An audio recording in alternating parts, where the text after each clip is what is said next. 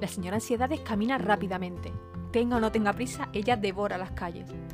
Casi siempre va pensando en sus cosas, sus dos mil ideas, obligaciones, imaginaciones, pensamientos del pasado o emociones futuribles, responsabilidades propias y ajenas. Viviendo como vive en una ciudad pequeña, no quiero imaginarme a Doña Angustias en su Madrid versión, con todo el estrés, las prisas y la locura de una gran ciudad, galopando entre la gente con cara de pocos amigos mientras se sube al metro mascullando excentricidades mal habladas, ahora disimuladas por la omnipresente mascarilla. Otras, las menos, la señora Ansiedades deja de trotar por las estrechas calles y se dedica a observar, pero sin ánimo de nada, simplemente ver cómo se comporta la gente de su alrededor y entonces afloja el paso. Si veis a Doña Angustias caminar con más lentitud, cuidado, puede que estéis siendo escudriñados por ella. Hoy le tocó, entre otras personas, a una mujer que culebrea delante suyo. Su mirada se fija, horrorizada, en los protuberantes michelines de la señora, que podrían seccionarse como los recortables a los que jugaba de pequeña. Lo observa detenidamente en toda su decadencia debido a la ropa ajustada que viste. En ese momento, Doña Angustia es consciente de que ama la belleza y por ende odia esa imagen adiposa que se le clava en la retina, porque no le parece para nada bonita. A Doña Angustia le produce gran rechazo la gordura ostentosa, la vejez mal llevada y los olores nauseabundos, como el de la coliflor cocida.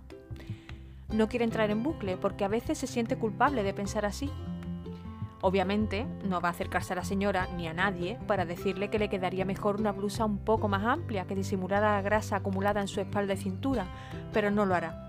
El sincericidio no es lo suyo. Al llegar a la plaza donde quiere comprar unas flores, su atención hacia los michelines es usurpada por dos palomas que en vuelo kamikaze planean sobre ella a punto de estamparse contra su frente. Ella, rápida como un caza Eurofighter, las esquiva, mirando con cara de asco la cercanía de esas alas repugnantes, llenas de suciedad, bacterias y virus, casi rozando su cabellera limpia de esa mañana. Ah, seguro que me he pasado liendres y ahora tendré que volver a lavarme el pelo esta tarde. Susurra mientras se rasca el molondro nerviosamente.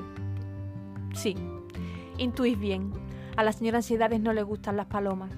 Ya de pequeña miraba con expresión horrorizada cómo otros niños le daban habituallamiento en sus pequeñas manos a esas ratas voladoras, mientras ella devoraba exquisitamente su paquete de gusanito a dos manos. Tras la correspondiente mirada amenazante a las aves, sus ojos se posan en un local del otro lado de la plaza, que llevaba años cerrado y que parece va a abrir sus puertas como restaurante de comida saludable.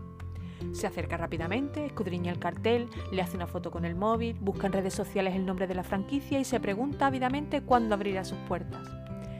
Cada día pasa por delante y si ve alguno de los portones abiertos se asoma para intentar adivinar cuándo podrá deleitarse con su menú. Cree que será la solución, si no a todos, a algunos de sus males.